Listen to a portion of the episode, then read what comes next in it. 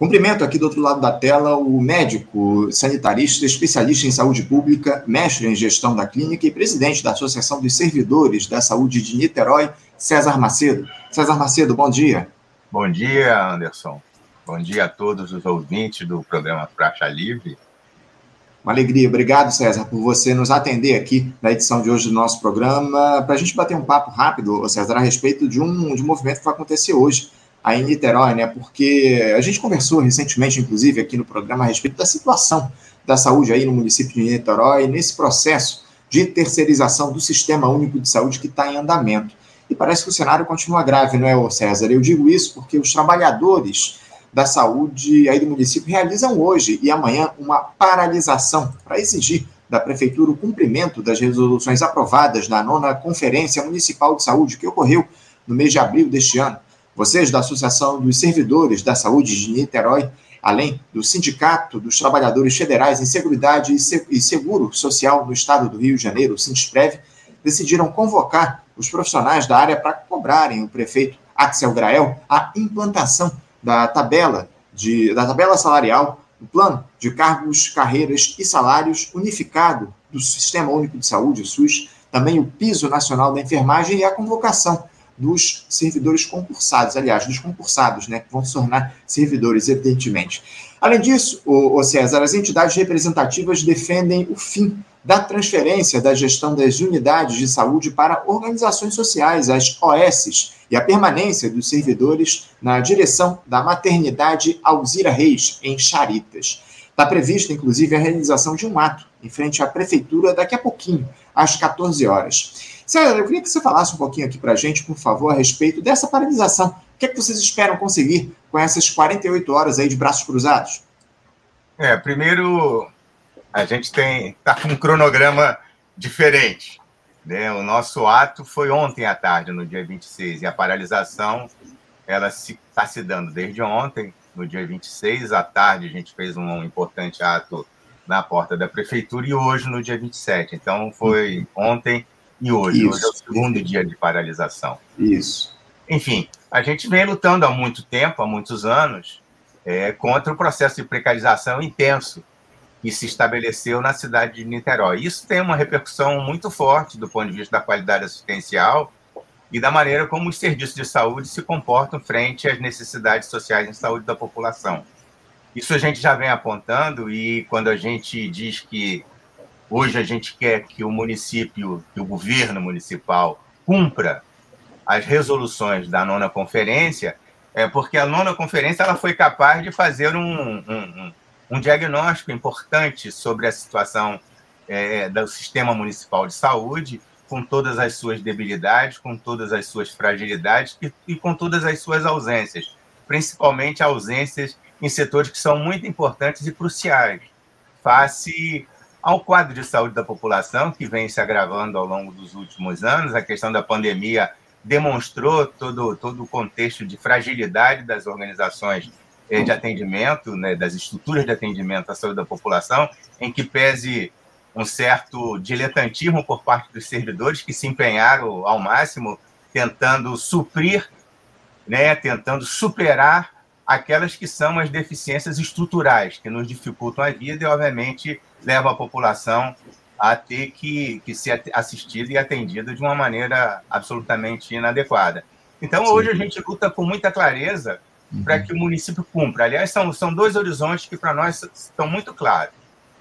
Um horizonte de respeito ao cumprimento das resoluções estabelecidas pela nona Conferência Municipal de Saúde, que é, do ponto de vista da organização do SUS, da organização do Sistema Único de Saúde, era uma fase preparatória para a Conferência Nacional de Saúde, né, que foi um grande evento nacional que já ocorreu e com uma série, com um conjunto de resoluções que se assemelham às resoluções que a gente tirou aqui dentro da cidade de Niterói.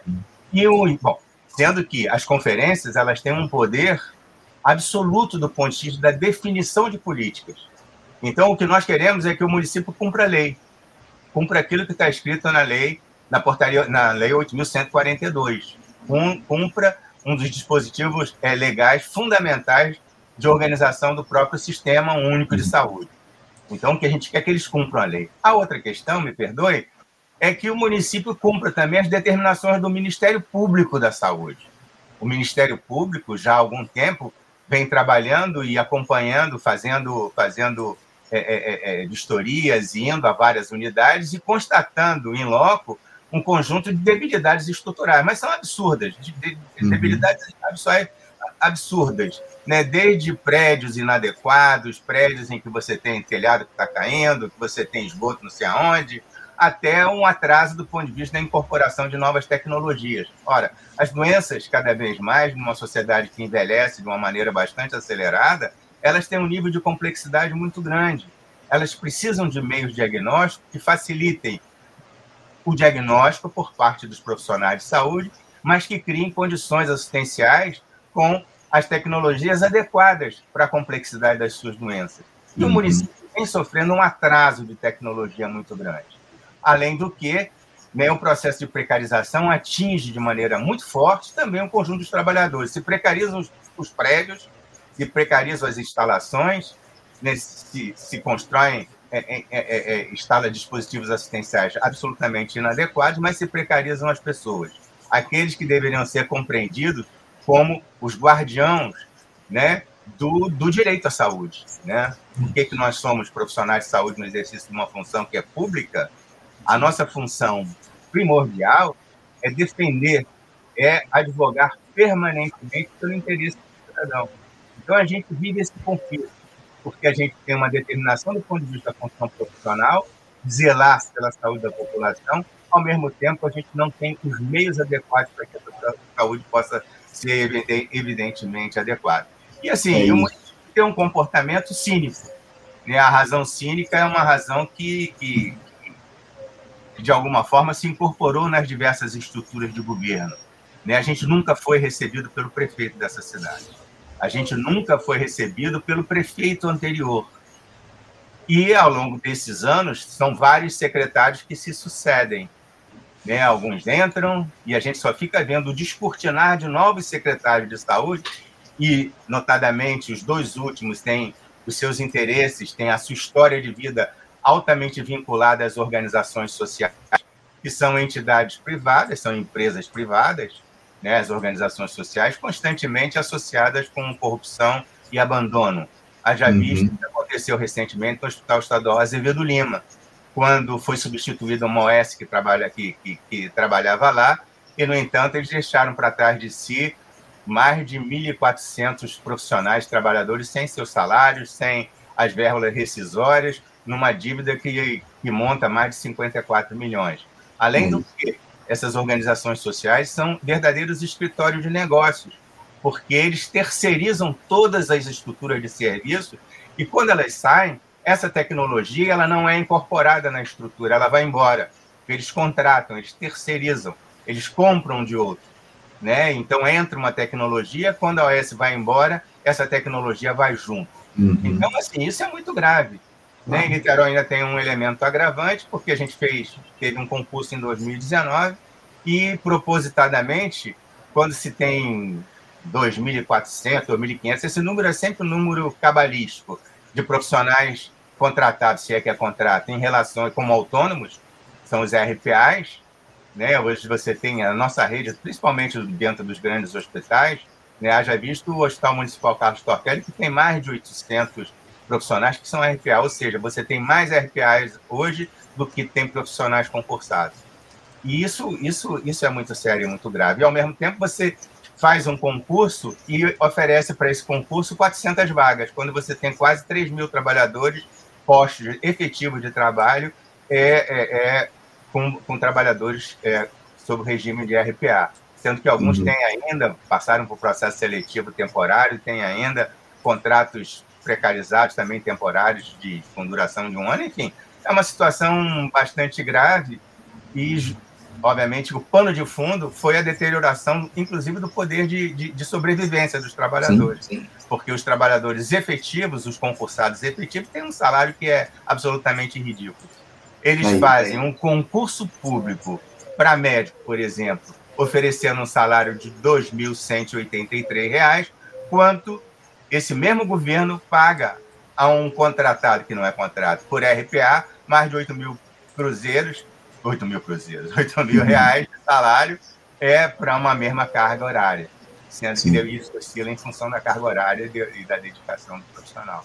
É, a, a, situação, César, é, é, muito grave. Eu até te peço desculpas aqui, eu te interrompi, eu estou com um tempo muito ah, restrito aqui, e eu queria pedir desculpas, inclusive, porque eu, eu confundi as datas, né? A, a paralisação ela começou no dia de ontem, como você muito bem colocou, quarta-feira, dia 26, segue hoje, dia 27. Vocês realizaram aí ontem esse ato lá na, em frente à Prefeitura de Niterói, enfim. É, o, o, o César, para a gente encerrar aqui rapidamente, está é, no radar de vocês, caso essa paralisação não surta efeito, a possibilidade da, de uma greve efetiva a partir do, dos próximos dias? Como é que você vê essa chance aí de os trabalhadores da saúde de Niterói paralisarem definitivamente o seu serviço pelos próximos tempos para reivindicar os seus direitos?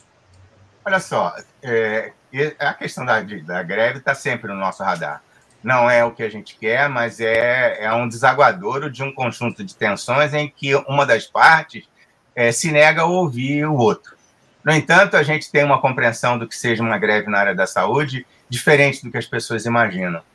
Né? Via de regra, a gente ah, vamos entrar em greve, aí alguém pergunta: trabalha ou não trabalha, trabalha ou não trabalha? Ora, nós não estamos no setor da atividade produtiva. Nós não fabricamos automóveis, não fabricamos peças, não somos uma engrenagem dentro de um processo de fabricação de mercadoria. A gente lida com aquilo humano. Então, a declaração de greve para nós é uma declaração simbólica, é uma declaração em que diz para o governo: nós estamos de greve. Né? É muito mais no campo simbólico, que pode parecer uma contradição, mas não é. Por quê? Porque a gente tem um respeito profundo pelo atendimento à saúde da população. Então, isso dá para nós uma perspectiva de uma sutileza maior de compreensão. As pessoas têm que entender, inclusive os próprios trabalhadores têm que compreender né, que a gente está numa área social em que a gente lida com uma população que sofre, que é desassistida e desatendida o tempo inteiro. Eu poderia imaginar que, por exemplo, vou citar um exemplo para você. Né, numa sala vermelha, né, a sala vermelha é um lugar onde se atende pacientes agudos, graves, que chegam de imediato dentro de uma unidade hospitalar, por exemplo. Antigamente, se chamava de sala de trauma, já teve um outro nome, sala de estabilização, ou seja, o paciente instável que está num processo de eminência de morte. Só no HMCT e no Mário Monteiro é igual, não é diferente. Você tem uma sala vermelha com capacidade para atender é, cinco pessoas. Por quê? Porque ela tem cinco saídas de oxigênio. Uhum. O paciente grave, ele precisa de tomar oxigênio. Então, são os leitos que são organizados em função de toda uma estrutura em que você tem né, a, a, os respiradores e tudo mais. Uma sala em que um paciente deveria permanecer não mais do que quatro horas, porque em quatro horas é o tempo necessário para que você estabilize o paciente do ponto de vista clínico, uhum. defina o diagnóstico e encaminhe esse paciente para o local mais adequado para o seu para a continuidade do seu tratamento, que significa, num caso de, de uma, uma urgência cirúrgica, ele tem que ir para o centro cirúrgico numa urgência traumática qualquer, em que você tem ruptura de órgãos ou fraturas, etc., você, esse paciente tem que ir para o lugar adequado para ser tratado.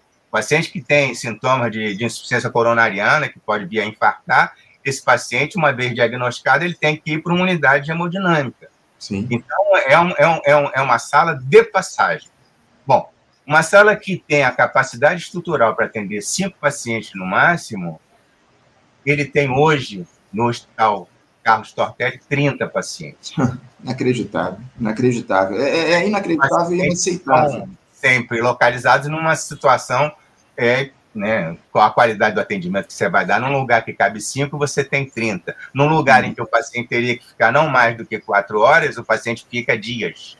Uhum. E às vezes não, é. é. como se tivesse internado. É Isso significa, na prática, o seguinte: mais da metade dessas pessoas vão morrer. Uhum. A literatura não, não é médica mostra isso, já diz isso. Mais da metade das pessoas morrem. Ou seja, é um vaticínio é, completamente previsível. Então, é. assim, a razão cínica que toma conta do governo faz com que ele olhe como se não, isso não fosse nada. Não dá para a gente aceitar, César, lamentavelmente, uma situação como essa, uma degradação do sistema de saúde de Niterói. César, eu até peço desculpas por eu te interromper aqui, mas a gente está com meu tempo, eu estou com meu tempo mais do que esgotado, eu preciso encerrar o nosso papo, mas fica aqui, ô César, acima de tudo, todo o nosso apoio a vocês da Rede de Saúde de Niterói. A gente vai continuar acompanhando todo esse processo, esse movimento de vocês de paralisação e certamente a gente vai voltar a conversar para saber se o, a prefeitura de Niterói estabeleceu um diálogo aí mínimo com vocês trabalhadores, recebeu o prefeito de, de Niterói, Axel Gabriel, receba vocês trabalhadores da saúde para que haja um mínimo de negociação em relação a essas demandas que vocês levam à prefeitura. Mais uma vez, César, parabéns pelo movimento de vocês, pela paralisação de hoje. Conte aqui com a gente do Faixa Livre para continuar divulgando esse movimento e reivindicando os direitos de vocês, trabalhadores da saúde de Niterói. César, muito obrigado pela tua participação, César. Um bom dia para você. Obrigado a você, Anderson. Um abraço a todos. Um abraço forte. Até a próxima. Conversamos aqui com César Macedo. César Macedo, que é médico sanitarista, especialista em saúde pública, mestre em gestão da clínica e presidente da Associação dos Servidores da Saúde de Niterói, falou com a gente a respeito dessa paralisação que está ocorrendo hoje, também ocorreu no dia de ontem dos profissionais da saúde lá no município de Niterói. Você, ouvinte do Faixa Livre, pode ajudar a mantê-lo no ar. Faça sua contribuição diretamente na conta do Banco Itaú agência 6157, conta corrente 99360, dígito 8. Esta conta encontra-se em nome do Sindicato dos Professores do Município do Rio de Janeiro e região, o Simpro Rio, uma das nossas entidades patrocinadoras, mas seus recursos são destinados exclusivamente para o financiamento do nosso programa. Você pode fazer sua doação de qualquer valor, utilizando também a nossa chave Pix, que é ouvinte@programafaixalivre.com.br. Sua contribuição é fundamental para a manutenção desta trincheira progressista no ar.